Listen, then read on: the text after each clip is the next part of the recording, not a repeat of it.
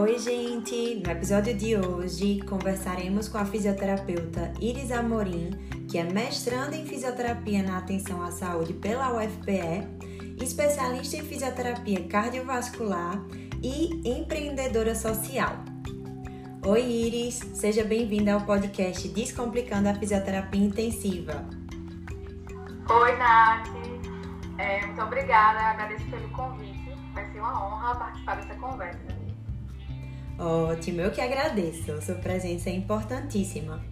É, vamos começar né, perguntando um pouquinho para a Iris como é que foi a trajetória dela, né? Durante esse processo de escolha de curso, como ela escolheu o curso de fisioterapia, se foi o curso que a escolheu, né? Quem a influenciou, se teve alguém, né? Que foi assim uma pessoa né, que chamou a atenção, que ela conhecia, né? Que incentivou a escolher o curso, né? Como foi que surgiu esse interesse pela fisioterapia, Iris? Então, é, na verdade, acho que a fisioterapia me escolheu, né? Porque quando eu fui fazer a seleção do curso, eu não tinha muita noção do que era a fisioterapia. Entrei mais pela questão área de dermato funcional, que também conhecia muito pouco.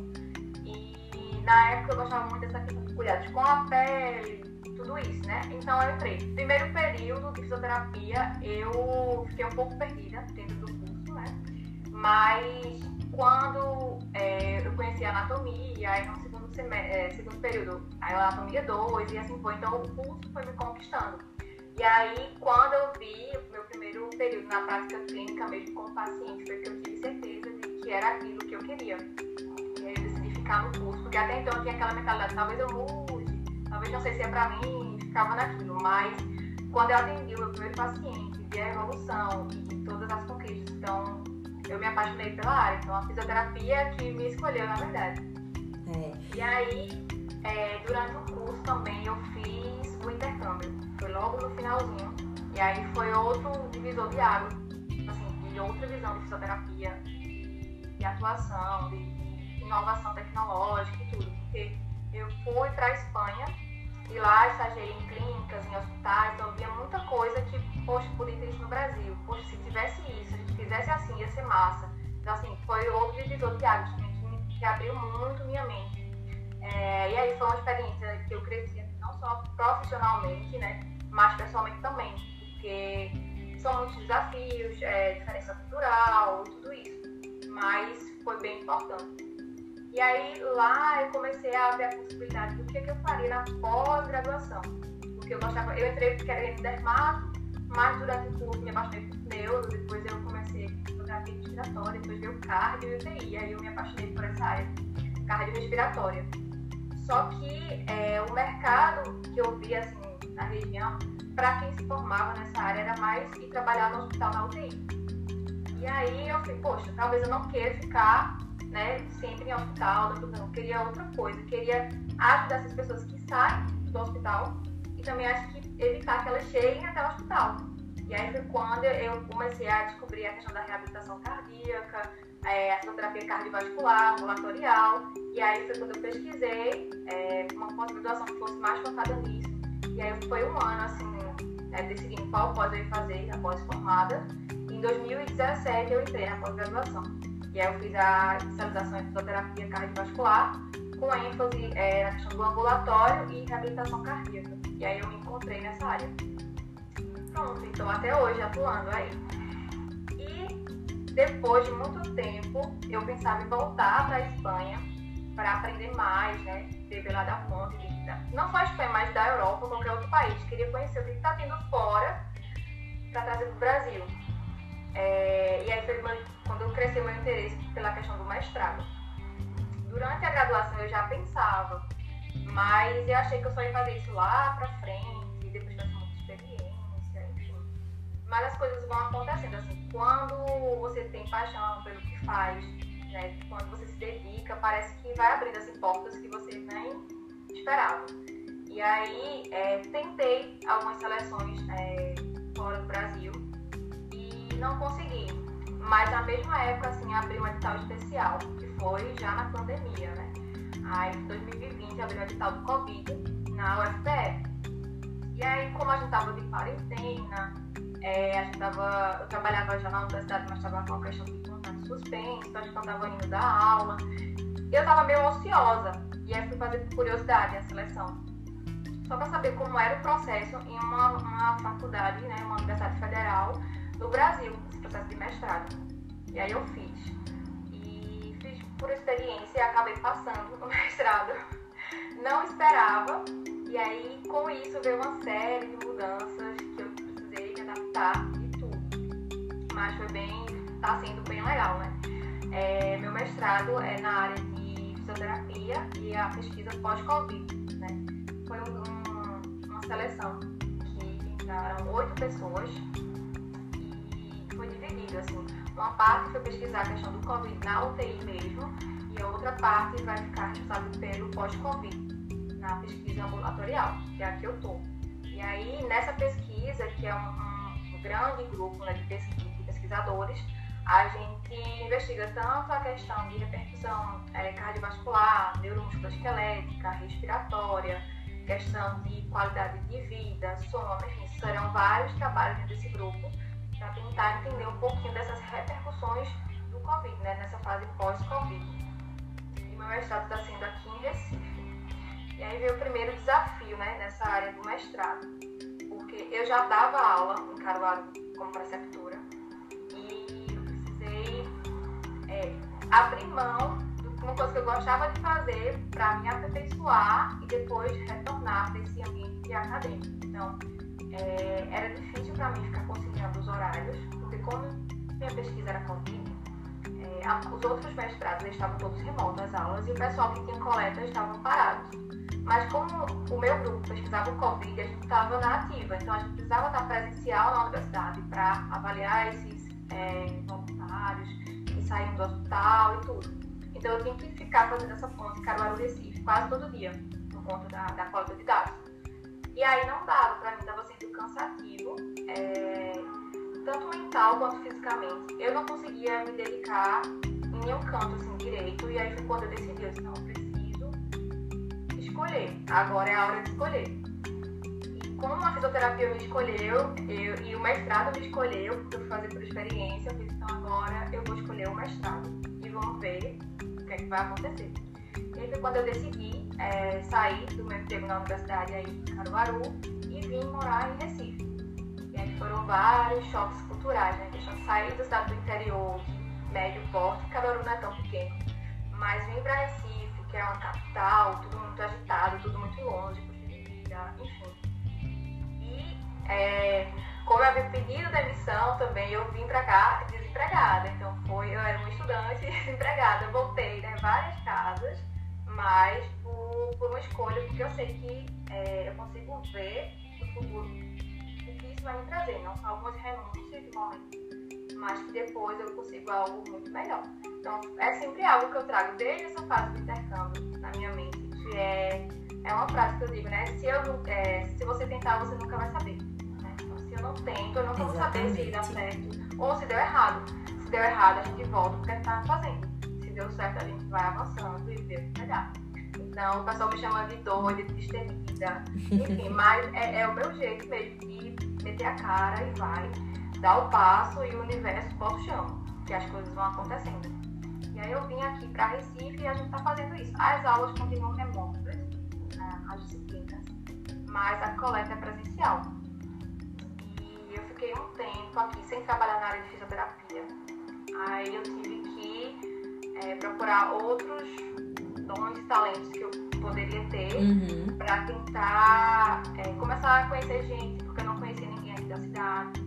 A única pessoa na cidade que eu conhecia era meu namorado, que a gente tinha iniciado recentemente um relacionamento, então assim, estava conhecendo ainda e estava sozinha, longe de família, longe de amigos, teve a parte psicológica que eu precisei lidar, a parte financeira também, que eu precisei me adaptar, questão do custo de vida e tudo, e é, a disponibilidade de horário, porque aqui é longe, deslocamento é maior, então, controlar tudo isso. Então, foi uma série de adaptações, mas graças a Deus hoje as coisas já estão é, se encaixando, se organizando. É, quando eu vim pra cá, eu trabalhei três meses como estagiária na área de administração. Então não era hum. nem área de fisioterapia, foi uma área de administração é, no setor de vendas de uma empresa. E aí, é, eu já tive experiências com, a, com essa área de administração, empreendedora e tal, por conta do empreendedorismo social. Eu represento uma ONG americana e eu faço a gestão da equipe, tenho um pouco de, dessa noção de organização. E aí foi o que abriu essa porta área de administração. Fiquei na empresa por três meses, porque era um estágio. E aí eu estava sobrevivendo em Recife com um salário de estagiário. Mas deu certo. Depois disso, é, nesse período eu estava colocando currículo na área de fisioterapia e tal. Como minha especialização era mais na área de ambulatório, é, as clínicas ainda, isso ainda foi no, na pandemia ali. E a uhum. clínica que estava fechada, estava com o número de funcionários reduzido, não estava contratando, então foi difícil conseguir diretamente na clínica. Então eu precisei é, enfrentar um novo desafio. É agora é ir para a área de é, hospitalar, de urgência e emergência. E aí foi quando eu coloquei é, em alguns hospitais da cidade. Por eu não ter experiência prévia nessa área de UTI, né, eles não me chamaram, mas eu consegui uma vaga na área de urgência e emergência, por conta da minha especialização de cardio, porque é, são casos que chegam recorrente lá nessa unidade. E aí eu consegui entrar no mercado da fisioterapia aqui em Recife. Então, assim, foi uma série de barreiras, mas quando tem que ser, acontece. Né? E aí você precisa estar qualificado também e ter a disponibilidade e a abertura de, para novos desafios, né? para aprender. Então aí foi quando eu fui para a área de urgência e emergência, que é onde eu estou hoje. É, teve algumas questões como ventilação mecânica, porque minha pós era mais ambulatorial, então não via tanto uhum. ventilação mecânica mas eu precisei estudar, aprender a adaptar, consultar os colegas. Então, assim, foi, foi um aprendizado muito grande em pouco tempo, mas que valeu a pena. Hoje eu estou nessa área de emergência também. Estou é, agora na seleção para uma clínica que vai abrir de reabilitação pós-Covid. Então, assim, as portas vão se abrindo quando a gente vai fazendo as escolhas certas, né? E estou gostando. Na parte do mestrado, e aí eu preciso ser sincera, assim, não foi o mar de rosas, não está sendo o mar de rosas, né? Tudo não é perfeito. Eu escolhi as mudanças, sim. Tem um grupo de alunos que passa pelas mesmas questões que eu passo assim, no meu ambiente acadêmico, mas eu tenho também a minha bagagem pessoal, né? Essa questão de mudança de tudo. É... Então eu tenho que lidar com, com saber lidar com minhas sombras. Mas a questão do mestrado em si, é legal o mestrado, porém a gente, é, quando a gente está de fora, ter uma noção do que é o mestrado. Quando a gente está ali dentro, a gente já tem outra visão.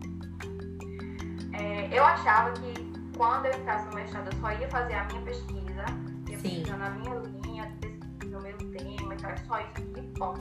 Mas não é. Acaba que na universidade que eu faço, com, é, tem muitos professores envolvidos, nem seleção, fui selecionada, então a gente acaba participando de outras pesquisas que às vezes não é diretamente na sua área, mas uhum. que é um uhum. complemento. E aí você precisa também saber lidar com isso, se reinventar, estudar, sabe? É, as aulas em si, as disciplinas, elas são comuns para todos os mestrandos. Então, são disciplinas básicas, tem as obrigatórias e tem as optativas. Sim. As optativas é mais flexível, você vai escolhendo de acordo com o seu gosto, vamos dizer assim. Mas as obrigatórias é para todos. Queira goste você ou não daquele tema, você vai ter que estudar e a pesquisa também. Assim, é, na UFPE tem os laboratórios dentro do departamento de fisioterapia. Cada laboratório tem um coordenador, que é um professor lá, junto com outros professores. Então, todo professor da Federal, da Departamento de Fisioterapia, né, da, da Universidade Federal de Pernambuco, eles vão estar envolvidos em algum laboratório. Sim. E aí, dentro desse laboratório, forma um grupo de pesquisas do laboratório. Então, todo mundo é, participa geralmente da, da produção científica do outro, assim, ajuda, ou, ou na coleta, ou na organização, enfim, de alguma forma você participa do trabalho dos outros. E aí você tem que estar inteirado do que aquela pessoa está pesquisando, do que é aquela patologia, qual uhum. o desfecho que ela quer buscar, sabe? Então, assim, não é só sua pesquisa, são outras. Isso aí acaba levando muito do seu tempo. Sim. Mas, ao mesmo tempo, é bom porque você vai sair com várias publicações, né? E sair com outra pontuação em outras seleções. A experiência, né, do processo. Isso.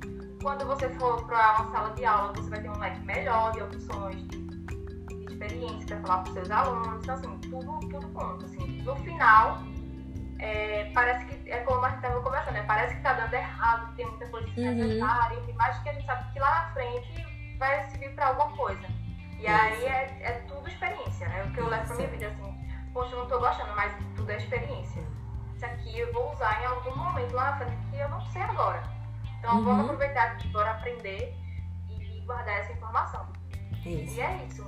É, eu tenho outra barreira também, a questão da pandemia em si. Então, alguns professores não estão indo é, por questões de é, proteção mesmo. Assim, minha orientadora ela é de idade já, uhum. então ela não pode estar presente lá na coleta. E aí a gente sempre trabalha mais remotamente. E tem essa questão da adaptação para a questão do meio digital também dela, pela questão de geração. Enfim, tem essas barreiras, mas que vai acontecendo, vai dando certo. E... Mas é uma montanha russa. Né? Tem você acorda desmotivado para a coleta, para a escrita da, da, da sua dissertação, dos seus artigos, para assistir a aula, às vezes está desmotivado. Aí no dia seguinte você tem uma motivação súbita, assim, que você poderia fazer tudo no dia só, seu mestrado, terminar ele todinho um dia só. Só falta horas. E no é assim. E aí fica nisso. Mas é um processo e tudo importa, assim. Isso. Tudo, tudo vem para somar de alguma forma. Exatamente.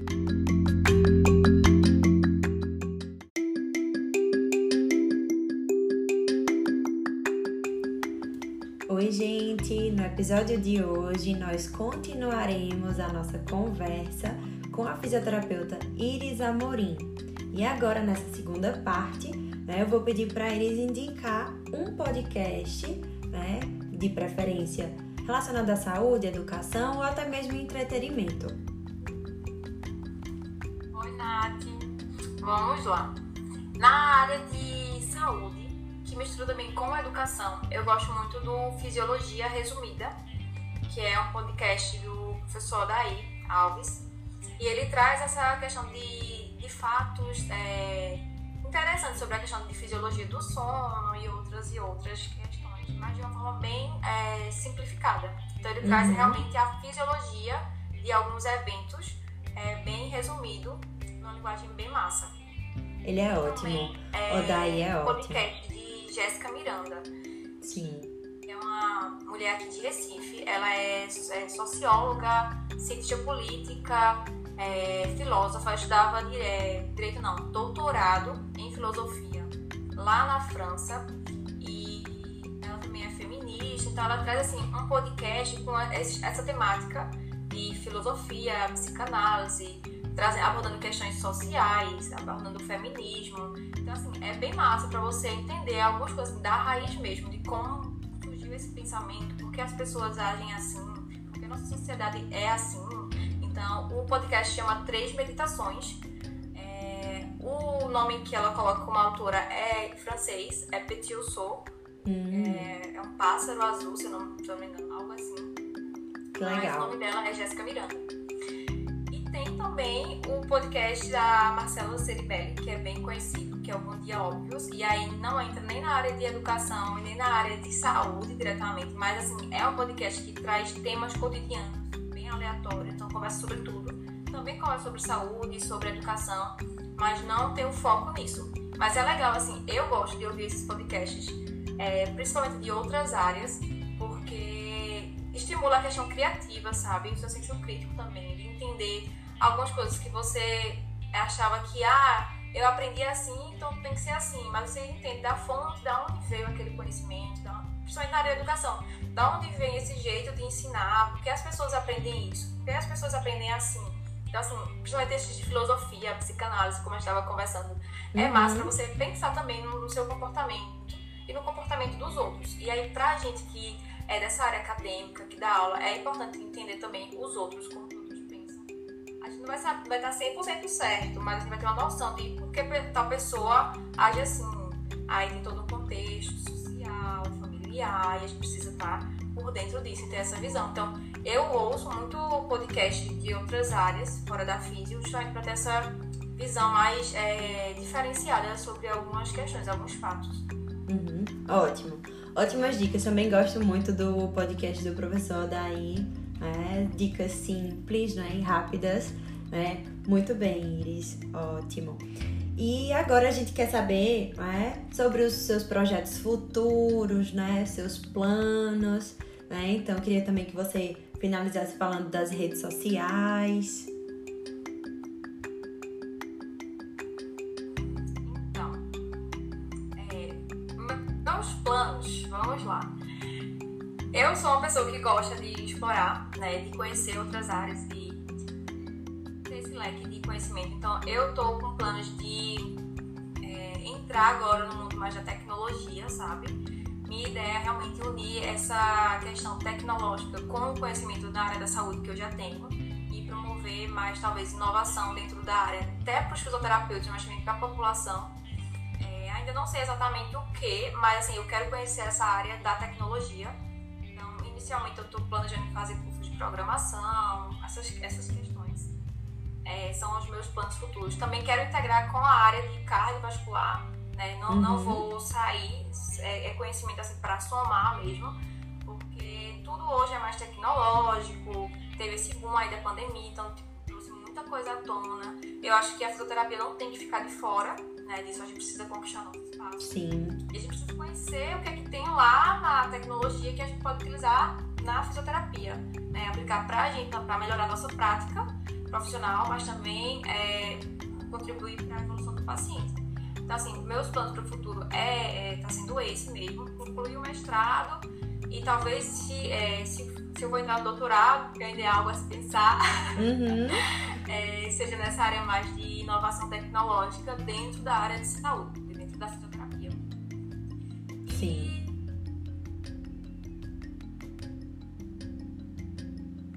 E vejo antigo de ter ou trabalhar para um centro de reabilitação cardíaca, né? Cardiopulmonar. Sim. É, e aí estou tendo a oportunidade agora de participar da construção de um centro aqui em Recife, né? Uhum. Não da construção em si, mas assim, de compor a equipe que vai trabalhar. Estou nessa, nessa fase da seleção. E se eu conseguir, acho que vai ser a realização de um sonho mesmo. Trabalhar nessa, nessa assistência com um ambiente todo equipado, com foco realmente na reabilitação cardiopulmonar. É, dica que eu dou para as pessoas assim, que querem seguir a área acadêmica, primeiramente na questão da seleção. Então, assim, sua, sua preparação começa desde a graduação. Então, mesmo que você não saiba, ah, não sei se eu quero um mestrado quando eu terminar. Então, é melhor garantir algumas coisas do que chegar lá na frente e, poxa, devia ter feito isso e tal. Uhum. Então, assim, aproveitar questões de monitoria conta ponto na sua seleção. É, se tiver a oportunidade de participar de iniciação científica, conta muito tá? Assim, uma bagagem muito boa, né? você não vai chegar perdido. Uhum. É, participar ativamente da elaboração do seu TCC, porque tem gente que faz de qualquer jeito, deixa pra lá, mas ali você aprende muita coisa na prática, porque as, confesso que, assim, as aulas de metodologia não, não é... Às vezes é chato, é tediosa, e você às vezes não entende o porquê vai usar aquilo e tal. Quando chega lá na frente, na hora do TCC, você começa, poxa, eu vi isso, mas eu não lembro. E aí? E aí você aprende mais na prática. Então, assim, foca mesmo no TCC, participa da elaboração do TCC, porque se lá na frente, depois de formado, você decidir ingressar num mestrado, isso vai te ajudar, essa bagagem vai ser importante, esse conhecimento de metodologia. E também, se tiver a oportunidade de fazer um intercâmbio dentro da sua universidade, faça. Assim, ah, mas eu não sei o idioma dá pra, dá ajudar previamente, aprender, participar da seleção. E a questão do idioma você aprende muito mais inserido lá no ambiente do que estudando à distância, vamos dizer assim. Então, ah, espanhol, não sei espanhol, mas se você sabe o básico do espanhol, tenta. Porque se você passar, uhum. você vai melhorar seu espanhol lá, vai melhorar seu inglês lá. E aí você traz uma bagagem, não só é, profissional, né, diferencial também, mas pessoal, né, de desenvolvimento pessoal também. Isso conta. É, para a seleção do, do mestrado, conta no seu currículo também. Mas vai contar mais por questões de experiência mesmo, de ter uma visão melhor das coisas. E uhum. outro ponto importante também a participação de congresso, é, seminários, Sim, jornadas, muito, tanto muito como importante. ouvinte quanto é, como apresentação né, de trabalho acadêmico. É massa, é uma experiência boa e você conhece, faz um network legal, conhece muita gente, mas também ganha essa questão de premiação, de certificado, isso vai contar Uhum. para quem vai seguir essa área de mestrado, tanto profissional quanto acadêmico. Sim. E aí é isso, assim, deixar o medo de lado e tentar fazer as coisas meio ir lá e faz. Aí tem uma frase que eu boto sempre aqui, que é eu não sei como, mas eu vou. Aham. Uma ideia, eu não sei como eu vou fazer, mas eu vou fazer. Ah, eu quero fazer um mestrado não sei aonde, não sei como, mas eu vou fazer o mestrado. Então assim, que qualquer, você coloca na cabeça e começa a traçar planos, né, estrategicamente, vou fazer isso pra isso, isso e isso. E as coisas acontecem. Às vezes você não sabe como no momento, mas quando chega lá na hora, você, poxa, já fiz isso, isso e isso, aqui dá pra fazer. Então bora tentar. E aí Sim. é realmente deixar o medo de lado, porque às vezes a gente trava muito no medo. Né? A gente tem Demais. medo de se frustrar, ou medo de, de frustrar alguém. Enfim, mas tem que deixar esse lado. Pronto, meu, eu tinha uma barreira, eu percebi. que minha barreira era a questão de me frustrar, mas frustrar muito mais as pessoas que ao meu redor, meus pais, as pessoas que estavam ali me apoiando. Uhum. Então eu comecei a fazer as coisas e não contava. Só contava quando eu dava certo. Tipo, o meu intercâmbio foi assim, eu queria fazer a- o intercâmbio, todo mundo sabia que eu queria, mas eu tinha medo de tentar, todo mundo ficar na expectativa e eu frustrar. Então eu fui lá, fiz a seleção, não disse a ninguém, fiz a seleção. Quantos resultados eu passei? Aí eu cheguei e disse, ó, passei e tal, vamos ver aqui. A mesma coisa o mestrado. Todo mundo sabia que eu queria fazer um mestrado. E aí, toda vez que eu falava que eu tinha feito a inscrição no internacional e não passava, eu percebia, sabe, assim, a frustração das pessoas. E a minha também. E aí eu fiz, não, vou fazer. Primeiro eu desliguei, assim, da obrigação de eu ter que passar. Vou fazer por experiência. Uhum. Coloco assim, porque se der errado, tento depois de novo, né? Não tava colocando todas as minhas fichas naquilo. Era assim, eu quero, e se for pra ser, vai. E Sim. também não ficava frustrando o pessoal. Então eu fiz a seleção do mestrado também, ninguém sabia. Quando eu passei. Quando saiu a lista com meu nome, foi que eu cheguei lá e mostrei pros meus pais. Surpresa! Foi. Foi bem isso. Então, assim, porque eu percebi que o que, que me travava em muita coisa era o medo mesmo, de frustrar os outros. Uhum. E a mim também, mas era mais aos outros. E aí comecei a ter essa estratégia na minha mente. E aí foi dando certo, até hoje tá dando certo. E é É. isso. Eu acho que a gente tem que ir mesmo. É, tem muita área na fisioterapia que precisa ser explorada, assim, reconhecida ou conhecida também. Podem surgir coisas novas aí Uhum. muita coisa está vindo à tona com essa questão de pandemia, tecnologia, enfim, vai sair muita coisa massa e a gente não tem que ter medo, ah, ninguém fez ainda, eu não vou fazer não, vou esperar. Não, vai lá, faz, porque se dá, se dá certo, você abre o caminho pra uma galera, mas se der Sim. errado, também você já deixa, ó, gente, dá errado aqui, não vem não, Uhum. sabe? Mas é. Então tudo é experiência, pra você e pros outros.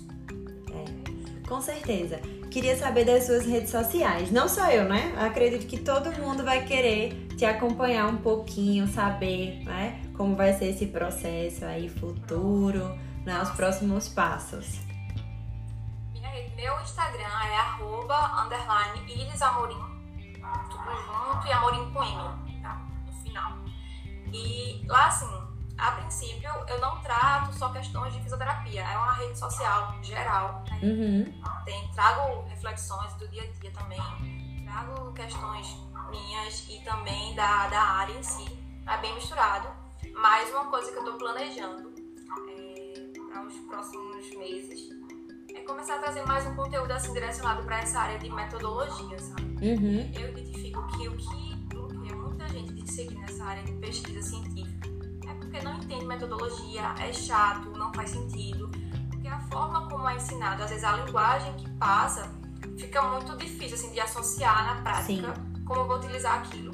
Como é que eu aplico isso aqui num artigo, numa pesquisa. Sim. Então, assim, fica muito distante para o aluno fazer essa conexão. Então, eu estou planejando nos próximos meses começar a abordar mais esse conteúdo dentro Uhum. das minhas redes sociais.